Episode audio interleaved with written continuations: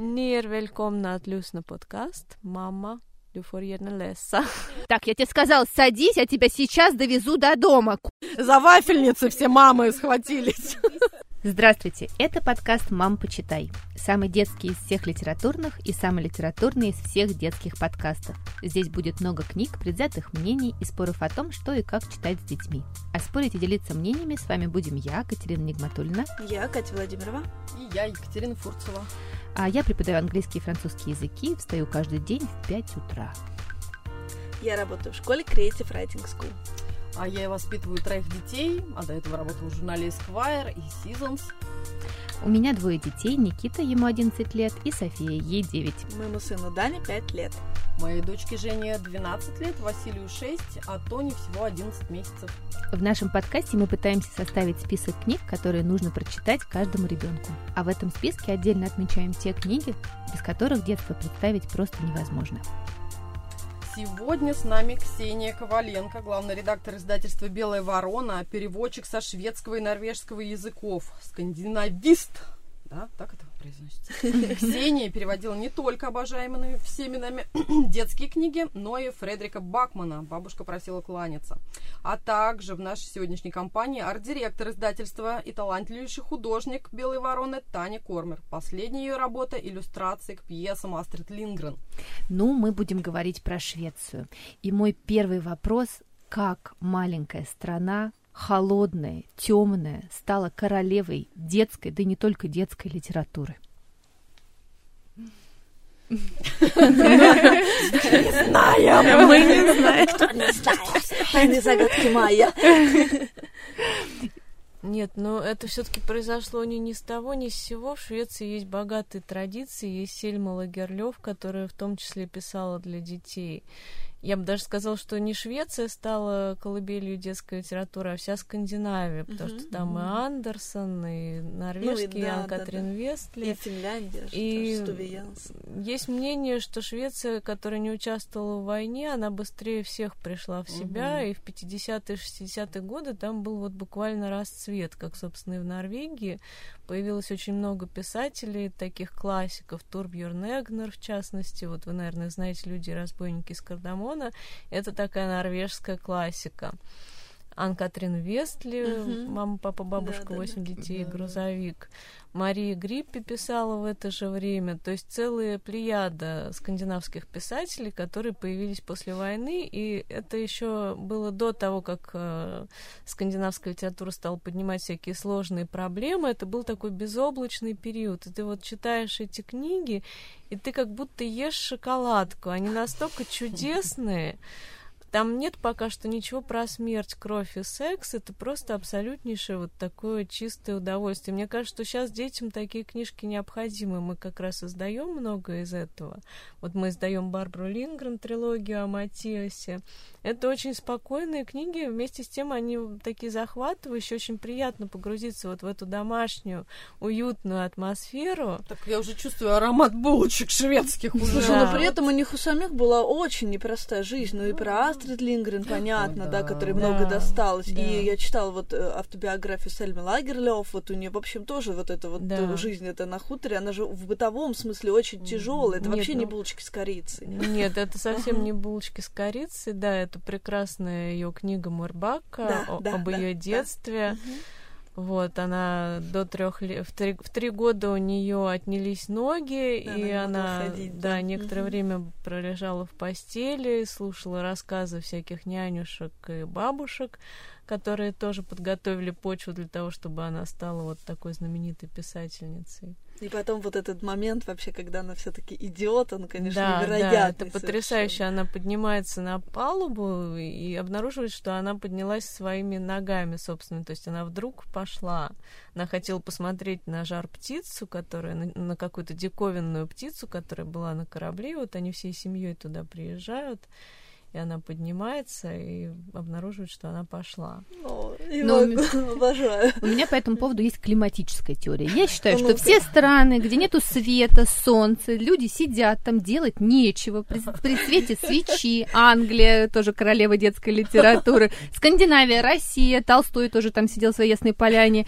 И Смотри. начали писать книги, потому что вот если посмотреть там на Испанию, Италию, не так же много у них детских э, светлых У них книг. музыка, музыка в У них основном, музыка, да. конечно, счастье, танцы. Сиеста! Да, А здесь, смотрите, сиеста. детские книги, быстрые углеводы, булочки с корицей, вафли с вафельным сердцем, норвежские. Так, да? сейчас Да. все мамы схватились за сердце, потому что брокколи, которые они пытаются ввести в рацион рацион. питания, да. Так что, э, родители, кормите детей булочками с корицей, и они станут замечательными писателями. Ну вот, собственно говоря, в Швеции еще считается, что по-настоящему новая эпоха в шведской литературе началась с появлением Астрид Лингрен, хотя до этого была еще Эльза Бесков, которая тоже писала для детей, это тоже вот такой классик шведский. И Астрид Лингрен, она не столько даже, я хотела сказать, про ее собственные книги, а столько о тех новых именах, которые она открыла, работая в издательстве Робен и Шогран. То есть у нее была задача, она прочитывала тысячи рукописей, она всем авторам отвечала, и вот именно благодаря ей появился целый ряд авторов, которых она открыла именно как издатель, а не как писатель. Вот, поэтому отчасти мы человек. ей обязаны тем, что такой произошел всплеск, и а, были заложены такие традиции. Вот. Так, ну я как лингвист не могу не спросить про шведский язык. Ну скажите нам что-нибудь нам на что-нибудь на шведском. шведском, да. А, про шведский язык. Я хотела сказать про шведский язык, да, что он более физиологичен, чем русский язык. И то, что звучит для шведского уха нейтрально, для русского оно звучит скандально. Потому что действительно и язык, и сама культура более физиологична. Вот, например, их идиома защемила диафрагму. Мы, скажем, там засосала под ложечкой или просто... Или защемило сердце, да, там Да. что-то такое. И приходится выбирать другой регистр, когда ты переводишь, потому что если ты переведешь это буквально, это прозвучит совсем не так, как это задумано. Зато как звучит Вот. защемило Скажи, диафрагму. Еще, ой, не пожалуйста. знаю, хейдо. Скажи, что А. я пришла на подкаст, мам, почитай. Ni är välkomna att lyssna podcast. Mamma, du får gärna läsa. Но мне кажется, звучит очень мелодично, потому что ты сейчас рассказываешь, и я думаю, ну, наконец-то есть язык, который звучит, может быть, более физиологично и грубее, чем русский, потому что у меня есть чудесная история. А, У меня девочка знакомая работает эм, гидом, и она рассказывала, как она привезла однажды испанцев целый автобус вечером эм, к отелю, и дедушка, эм, водитель автобуса, который всю жизнь ее возит, он, значит, начинает на нее кричать. Она говорит, он говорит, как ты собираешься идти домой? Вечер, ночь, сейчас тебя довезу, не выходи. Она говорит, нет, нет, я сейчас на метро сама доберусь. Он говорит, так, я тебе сказал, садись, я тебя сейчас довезу до дома. Куда ты пойдешь? И все испанцы встают просто горой к ней и говорят, боже мой, давайте вызовем полицию, он на вас нападает. На что она говорит, вы не поверите, он меня защищает. Вот. Подожди, есть еще немцы, да. У них прекрасный язык, так что... В шведском языке есть конкурируем. Музыкальное ударение. Да, да, Помимо да, обычного точно. ударения, там есть музыкальное ударение, он очень мелодично звучит на самом деле. Когда приезжаю в Швецию, мы с Ксюшей вместе ездим на выставку, и я не знаю шведского, но я все время слушаю, как они говорят, и я не могу поверить, что это разговор идет о чем-то серьезном. Мне кажется, что это какая-то... Нет, вот вот именно из-за из-за этих вот... э. Ну, Таня уже научилась понимать, на самом деле, не преуменьшая свои возможности. Мне кажется, я на любом языке понимаю, когда о книжках речь идет. Особенно с картинками. Да. А я еще, еще интересный очень момент. В шведском языке, в отличие от русского, утрачена категория рода, то есть там есть э, общий род. Вот. И некоторые слова все-таки ее не утратили. Исторически так сложилось, что смерть, например, в шведском языке мужского рода. Да. Ксюша, да. скажи, что такое хороший перевод? И что такое плохой перевод? Ой, это очень хороший вопрос, сложный. Э, На пальцах сложно это объяснять, что такое хороший перевод, но для меня самое главное, чтобы в тексте был какой-то ритм. Если этот ритм есть, это я сейчас говорю не о стихах, а вот об о той мелодии, которая должна быть в тексте, о той интонации. Если есть эта интонация, то дело в шляпе. А если ты... Может быть, текст тоже неплохой, без, без всяких ошибок речевых, довольно гладкий, но все вот как бы расползается на части, если нет этой интонации. И у меня вот моя лучшая редактор, который, с которой я работаю, Катя Чевкина, она очень любит говорить, а давай здесь похулиганим. Вот, похулиганим это значит пересочиним немножко. Вот, это главное, главное самое, когда ты что-то переводишь, это вот такая смелость и дерзость. То есть ты должен оторваться от оригинала и пошалить немножко. Даже если книга серьезная, все равно необходимо оторваться от оригинала. Вот для меня все время загадка. Вот переводчик, он же все-таки у меня складывается ощущение, что он все-таки немножко свою автор. книгу. Переводчик да. это автор. Нет, перев, переводчик, да. главное его качество да. это смирение. Он не должен смирение. никакую как от себя тяну. Вот я не понимаю, он не должен дерзостью и смирением, да. и передать, но вот чтобы Пипи не Пеппи не Спони, но вот что и всех захватило и понесло и передать главное чувство. А вот как вы хотите всё? такое ноу-хау сразу, сразу такая формула, надо делать вот так вот и вот так вот. Нет, конечно, это гораздо сложнее. А меня ужасно захватывает вот эта мысль, что в родной стране там книга может быть не так популярна, как в переводе, ну, да, но вот как с Карлсоном произошло, ну вот как это вообще можно объяснить? Давай пошалим сейчас, а? Меня? Тебя. Ты хочешь? А ты вот не хочешь. Нет? Да все этого хотят. Лежишь себе, давай. Ух. Мам, в Швеции Карлсон это антигерой. Это вот такой нехороший мужичок, который эгоистичный, самовлюбленный. У нас совсем это по-другому прозвучало. О, брат, это жулики. Они замышляют зловещее преступление на крыше. Тебе страшно? Мне нет. Ну почему? Ну, благодаря ну, мы же не равняемся на Карлсона, когда читаем. Ну, ну нам он милашка. Он милашка. Да. Нет, да. ну там тоже, мне, мне не кажется, что там Он его... такой обаятельный хам по-русски, а по-шведски он все таки антигерой, он не обаятельный Слушай, хам. Ну, ну, многие говорят, что это благодаря мультфильму произошло, но не знаю, даже в книге с этим дядей Юстасом, с этой вставной челюстью, не знаю, мне кажется, я никогда в жизни так не смеялась, как вот когда читала эту третью часть Карлсона. Да, третья часть, кстати, самая главная, самая классная, она незаслуженно тоже так меньше всего известна, поскольку мультфильм был снят, пока еще не перевели третью часть. Ну, давайте я вот хочу все-таки вернуться немножко к переводам. Я не знакома с переводами со шведского, но знаю историю, например, перевода Толстого и Достоевского на английский язык. Первый раз их перевели, перевела такая переводчица Гарнет, которая вообще взяла и так то, что не понимала, она все повычеркивала. Э, и я помню, что э, тогда, по-моему, если я не ошибаюсь, эм, Бродский сказал, что, конечно, они не различают Достоевского и Толстого, потому что э, англичане и американцы не читают ни Достоевского, ни Толстого, а читают Гарнет. Вот. И мой вопрос, каким образом сохранить ритм? Нужно ли сохранять ритм текста или нет? Я вот помню, читала тоже про переводы Харуки Мураками в свое эм, время и был один перевод такой очень гладкий э, на английский язык, очень э, привычный английскому уху. А э, какой-то мальчик, который очень любил Харуки Мураками, взял и в интернете перевел его вот прямо с этим японским ритмом. Как Мария Спивак. Вот, точно. Mm-hmm. И многие Но сказали... злой никто ей простить не может. Никто, это невозможно простить, это я даже не хочу об этом говорить. Это хуже Граффала. А, и его перевод тоже стал выстрелил и стал очень популярен, потому что многие его хвалили за то, что он сохранил японский ритм.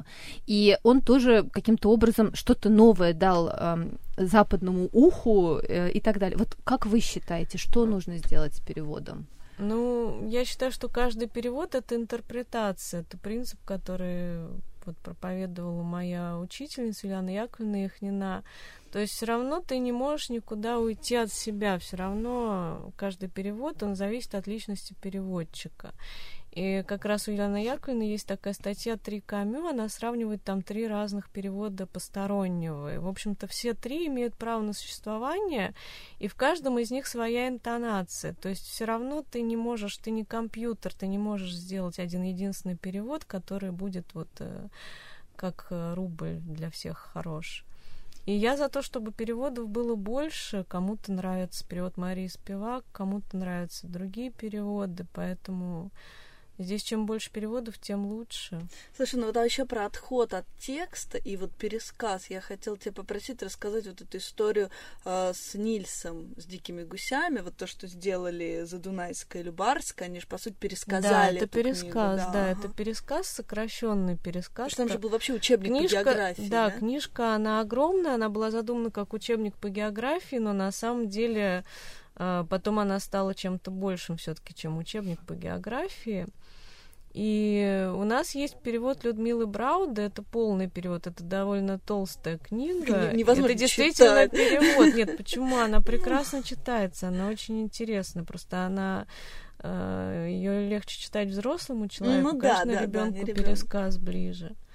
А скажи, пожалуйста, э, почему вот есть такая история, что у нас э, кто первый перевел, и вот люди, когда читают, говорят, все, вот так вот и должно Райт быть. Ковалева, Селлинджер, Да. и И все. все. И когда по- появляются вот как раз новые переводы, много разных, люди воспринимают это обычно в штыки и говорят, так, ну вот были люди нормально, переводили, начали, школа каждый, советская, а тут это что такое? Вот почему э, так плохо у нас заходит что-то новое? Консервативное общество.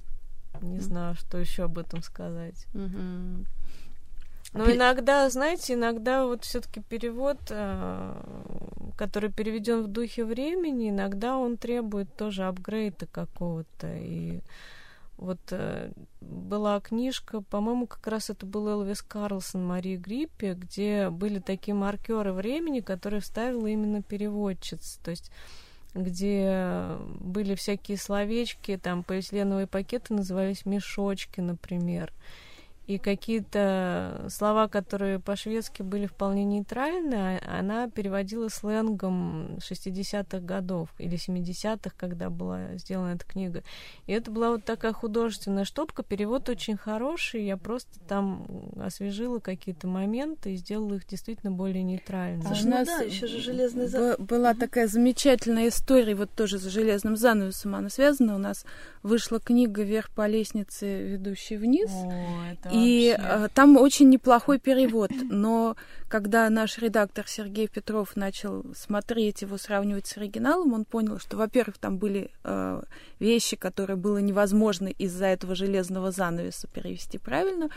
И потом, например, а, там говорят, дети, не стучите крышками парт. И в оригинале не качайтесь на стуле.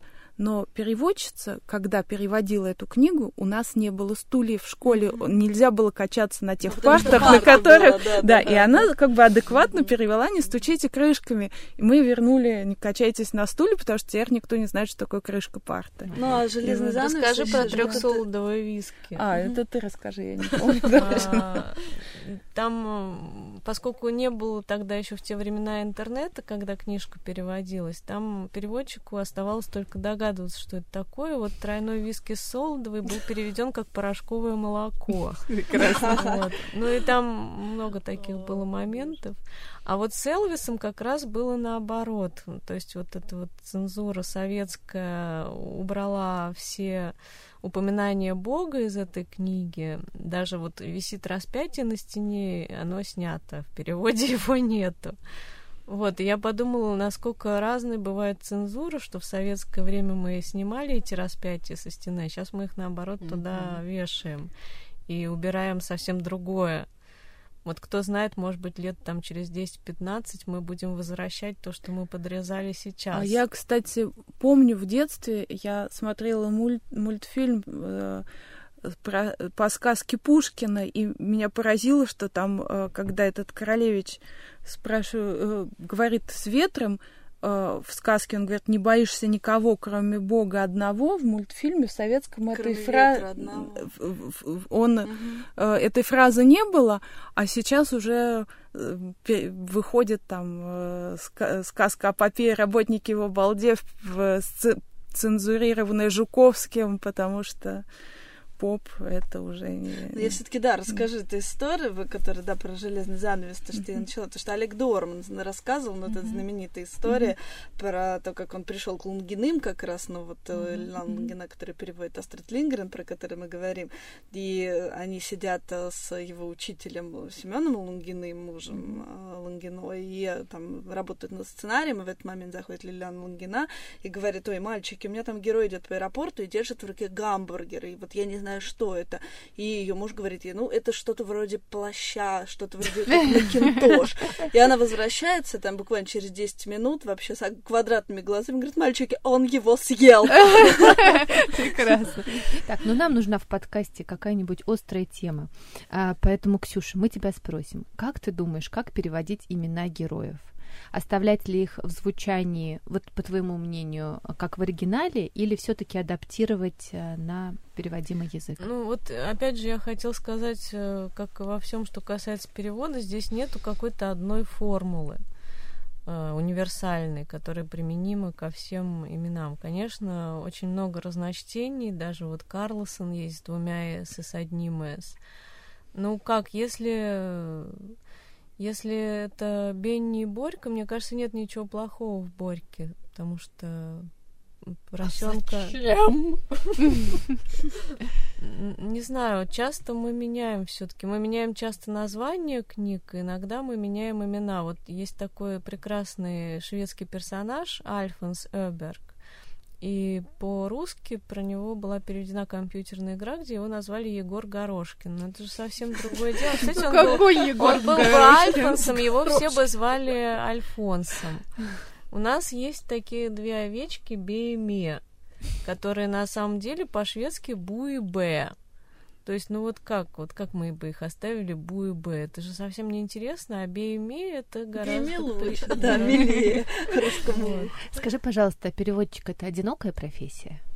Ну нет, у нас целый цех, мы все, у нас взаимное опыление, мы друг друга редактируем, э, перекрестное опыление друг друга редактируем, мы Э, я с удовольствием читаю чужие переводы, чтобы посмотреть, как сделано. Вот интересно, если ты читал это по-шведски, и посмотреть, mm-hmm. как он сделал человек. Вот, и мы часто делимся чем-то. У нас бывают переводческие семинары, переводческие конференции, так что... А назови нам, вот нашим слушателям, которые совершенно не обращают внимания, например, на имя переводчика, каких-нибудь таких знаковых переводчиков, которые, по твоему мнению, вот прямо знак, знак качества. качества да. да. Ну, для меня знак качества это Наталья Самойловна Мавлеевич. Она переводит с французского языка, и она сама выбирает книги. Всегда это книги хорошие. Это, конечно, абсолютно вот такой мэтр. Нина Николаевна Федорова, переводчик с немецкого и со шведского и с норвежского языков. Это такая старая гвардия, прекрасный перевод.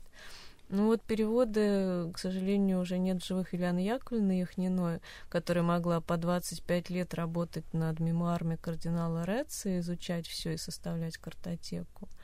Вот, Тань, у ну, тебя есть какие-то любимые? А, Ксения Коваленко. Есть моя, подруга Маша Людковская, это наша современница, которая перевела огромное количество книг со шведского и с датского языков. Для меня это абсолютнейший знак качества. Ольга Мяуэц, которая переводит переводчик Кульфа Старка, лучший из переводчиков Ульфа Старк, конечно говоря, о современной детской литературе нельзя ее не упомянуть. Она переводит также с немецкого, вот, со шведского, с Ольга Дробот, мне кажется, еще А, Ольга Дробот, господи, как я могу не сказать об Ольге Дробот, который ведущий переводчик с норвежского и вообще мотор, человек, который открывает много новых имен, предлагает постоянно вот нам всем какие-то интересные книги. Дорогие слушатели, запомните эти имена, потому что переводчиков не видно, но они делают удивительную и огромную работу, мне кажется. Ну, а у меня... Ну, а... про взрослых еще переводчиков, мне кажется, да. Это вот, тоже... Это Сонькин, да, да, да, да, Борисенко да. и Завозова, мне кажется, да, да, все они. Да, это мои кумиры, да, конечно, великие. да. Но вот у меня есть книжный клуб, и если, Ксюша, я не спрошу тебя про Бакмана, они меня расстреляют на следующем Ты не поверишь, но меня уже приглашали на один книжный клуб, где как раз раз прабабушка велела кланяться. Прости, мы тебя Снова. попросим рассказать, это- потому это- что Бакман это, да. конечно, Это герой. было очень веселое приключение для меня, потому что там очень много всяких шуток совершенно непереводибельных, очень много юмора и очень много игры слов. И, конечно, во многом мне эту книгу пришлось пересочинить. То есть вот меня спрашивают люди, а я даже не знаю, там всякие нецензурные вещи, можно ли у вас? Можно, можно. Вот ко мне подходит женщина просто и спрашивает, скажите, пожалуйста, там правда по-шведски так и сказано, это вам не в тапки срать? Конечно, там не так сказано. Конечно, Дословный перевод. что, сохранить. или что пираты любят выходить через черный йохо-ход. Да. Это, вообще мой муж придумал. Вот. И, конечно же, многое вот там абсолютно не соответствует оригиналу. Вот. Еще интересно, что книга написана в настоящем времени, и сам автор говорит, что вот настоящее время это когда ты рассказываешь анекдот. Там приходят русский немец и поляк, поскольку у него книжка все-таки веселая, вот, то она написана вся в настоящем времени. Но когда я сдала свой перевод, мне все эти 450 страниц, меня попросили переписать все в прошедшем времени. Это тоже было, конечно, Ну, потому что, да, для русского языка это не очень свойственная история. А настоящее. Таню книга немного смутила, потому что там собаку кормят батончиками. Да, да, да. Да, да. Для меня это я, я как прочла, как ее кормят, и я всю дорогу думала, как же она на этой диете.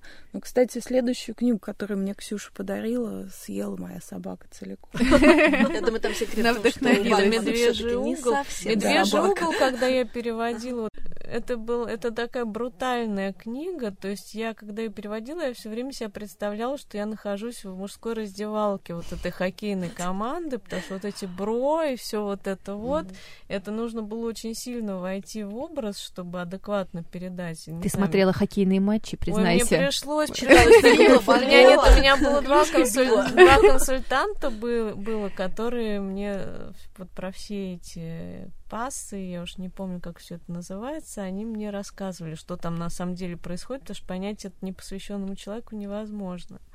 Ну, я вот Вот. когда как раз ее читала, я удивлялась, насколько все это точно. Для меня тоже мир хоккея очень далек от меня, и я прям погрузилась в него Все полностью. проверено, все до Это прекрасно. Расскажи, пожалуйста, а есть э, ли какое-то общение между автором и Да, переводчиком? да, конечно. Если автор жив, то это очень здорово.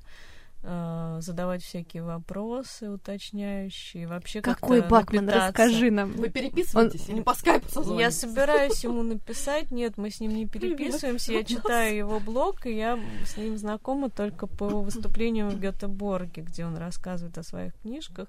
Но это такой очень семейный человек, он боготворит свою жену, в каждой книге он обязательно пишет Опять спасибо Софья Андреевна жене». что-то. Вот, он такой немножечко толстячок добродушный, А расскажите про любимые книги детей. Что-то Мгм. прям такое вот. У меня любимая книга детей это... У меня трое детей, у каждого своя любимая книга. Старшая дочка ей 15, она очень любит Мэг Розов. Это такая подростковая писательница, очень известная. А, ну, средний ему 9, он, конечно, фанат Гарри Поттера. Хотя до этого у нас были Наскоеды на повестке дня, Мгм. такая чешская книжка.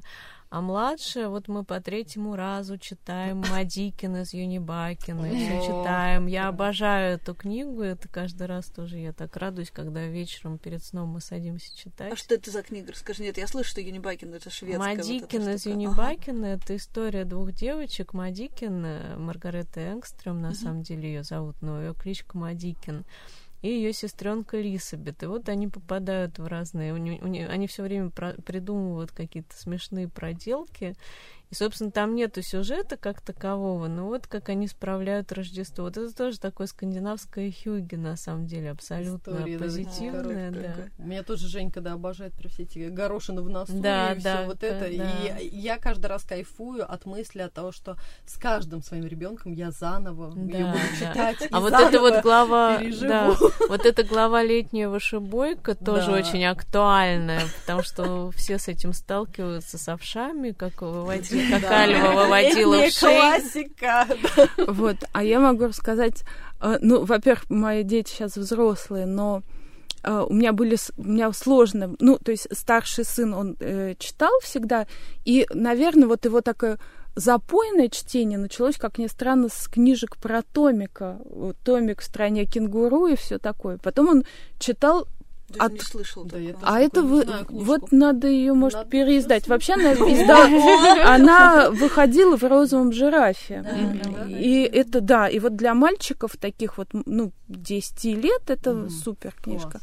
Потом он очень любил э, вот из такой нес- так- таких несерьезных книжек э, он стал читать Карла Мая, который э, такой немецкий э, немецкий Фенемор Купер. Но я тут недавно стала смотреть вообще, что это. Думаю, может, тоже надо издать. смысле, это Оказалось, это... или- Да, про индейцев. Это вообще оказался любимый писатель Гитлера. Нет, но... Да, и... э, Но это очень был популярный такой немецкий писатель в э, начале 20 века. А потом он уже стал читать, ему уже не я давала книжки, а я смотрю, он читает «Живые и мертвые». Я говорю, Вов, откуда у тебя? Говорит, ну, мне одна девочка дала почитать. Девочки, они Да. двигатели прогресса. А Вот. с дочкой А что? с дочкой у меня вообще все очень сложно, потому что она э, дислексик. И она, ну, то есть сколько было пролито слез Мгм. моих и ее, пока мы поняли, что это так. В общем, это тяжело. Но она очень много слушала, стала. Во-первых, я, мы издали в самокате тогда книжку, которую я считаю все должны вообще знать. Это э, Даниэль Пинак как роман. И ваше вот название вашего подкаста это вот ровно об этом. Надо читать вслух, читать, читать и читать. И вам воздастся, вашим детям вы лучшего подарка не сделаете, потому что лучшее, что может э, уметь человек, это воспринимать информацию на слух. Вот, и она очень много э, слушала. Потом она, конечно, научилась, ну, как-то читать, но, например, это человек, который не читал Гарри Поттера, потому что первую книгу я прочла ей вслух, А дальше и- Клюквин это и да- сделал, видимо. Нет, а дальше я говорю, ну, может быть, ты, ты будешь сама читать? Она говорит, а, ничего интересного, я знаю, Гарри Поттер всех спасет. И потому что у нее была такая идея, что вот, ну, видимо, из-за того, что ей было сложно читать, что зачем она будет тратить свою драгоценность... Это было на самом деле, она меня спрашивала, я говорю, нет, ну зачем я буду это читать? Я ее уговаривала, что ну, ты много рисуешь, ты же рисуешь не только то, что ты видишь, ты же придумываешь. В общем, она со мной согласилась, и слушать она слушала очень много. И мне, в общем, кажется, что, опять-таки, неважно, там, в какой-то момент случайно ей попалась книжка а, э, Маркеса «Сто лет одиночества». Мгм. И я слышу, говорю, а у нас были книги для маминой тети, которая не видела. И она, значит, ее слушает. Я говорю, Маш, может быть, тебе это не нужно слушать? Она говорит, нет, ничего. Я думаю, ну, я не буду отнимать, там, Мгм. как-то заострять на этом. Наверное, ей надоест, она перестанет. Потом она ко мне пришла с этим диском. Говорит, мам, это очень сложная книга. Но она её про- Я говорю, ну ты поняла, что что-то... Она говорит... Что хотел сказать автор? Да, она говорит, ну, мне кажется, там вот героиня, мне кажется, она пох- там похожа на одну нашу знакомую, на- назвала, и я поняла, что да, действительно, ребенок все понял, что хотел сказать автор. В общем, так что Да, это не. Это не важно что. И потом она мне говорит сейчас уже, ну, ей 25 лет, она говорит, ты знаешь, вот у меня дислексия, но почему-то, э, когда мы там говорили с моими однокурсниками, оказывается, что я все вот это, ну, или читала, или слушала, а они нет. Прослушала больше, чем они прочитали. Я вот абсолютно так же, у меня у среднего сына раз, и ему очень сложно, ему сейчас 6 лет, ему, конечно, очень сложно. Многие вещи даются, но я тоже все время обращаю внимание на то, что вот чтение, совместное какое-то рассматривание, попытка пересказа и прочего-прочего, это прям вот хит из хитов, который нас вытягивает во многом. И э, удивительно, он, вот как в результате, ну, как бы она уже в, там в четвертом классе, мы просто ушли домой, Мгм, и, и она год сидела дома, и занималась только с очень хорошей преподавательницей по русскому и литературе, но э, их занятия были, это очень пожилая дама, к сожалению, она сейчас уже не работает, она уехала в Израиль, и они первым делом она ей не читала, она ей пересказывала Мгм. историю э, вот эту без семьи. И она О, мне сказала, да, что почему она, я ее спросила, почему она ну, не читает, а вот пересказывает. Она говорит, потому что у ребенка уже такой э, она так испугана вот этим процессом чтения, угу. потому что это действительно это, это ужасно тяжело, вот это все как бы, что вот так вот ей легче. И действительно, и первая книга, которую она прочла, была «Дорога уходит вдаль». Для... Моя любимая книжка. Да, да. Мы поговорили много про Швецию, буквально чуть-чуть про Данию и Финляндию, ну там про Норвегию тоже было вот что-то... Что там да, творится. Да, да, что там творится, да, ну и там про Тови Янсон. Да, да, да. И про Андерсона. Мы тоже должны что-нибудь сказать непременно. Ну, про Финляндию, которая вообще в строгом смысле слова не является скандинавской страной, я хотела сказать, что мы издаем такую шведско-финскую серию. В Финляндии, как известно, второй государственный язык шведский. И мы издаем такую серию про девочку Веста Линнею. Угу. Фурцева вот. ликует снова. Фурцева снова. Да. Обожаем. Это такие терапевтические книжки. Они вполне себе художественные, но вместе с тем это такой учебник взаимопонимания родителей и детей. Вот, каждая история это вот э, определенная тема. Там в какой-то книге мама э, разозлилась на дочку, и вот как бы мама тоже имеет право на плохое настроение. В какой-то книге ребенок хочет собаку, в какой-то книге у подруги мамы депрессия. И вот каждый раз показана эта ситуация из жизни, как бы она прорабатывается, проживается. Мам, почитай! Это очень такие полезные душеспасительные книги. Это такие прекрасные авторы. О, да, да. При, при, они приезжали к нам. Вообще для меня тоже сама есть на да. кого равнять. Художница и автор. Туве Апельгрен, она да, такая да. статная, высокая она красавица, женщина, необыкновенно Мать семи детей. Да, у нее семеро детей. Грузовик у них есть. И однокомнатная квартира. А, Ксюша, Таня, спасибо вам большое. Это был подкаст «Мам, почитай» и я, Екатерина Нигматульна. Я Катя Владимирова. И я Екатерина Фурцева. Мы будем рады, если вы подпишетесь на наш подкаст, поставите нам 5 звездочек везде, где вы нас слушаете, а еще напишите ваши комментарии. Мы все-все читаем. Задавайте нам вопросы, делитесь своим мнением. Читайте, слушайте детские книги. Скандинавские и не только. До следующей недели. Пока. Пока. Пока. Пока.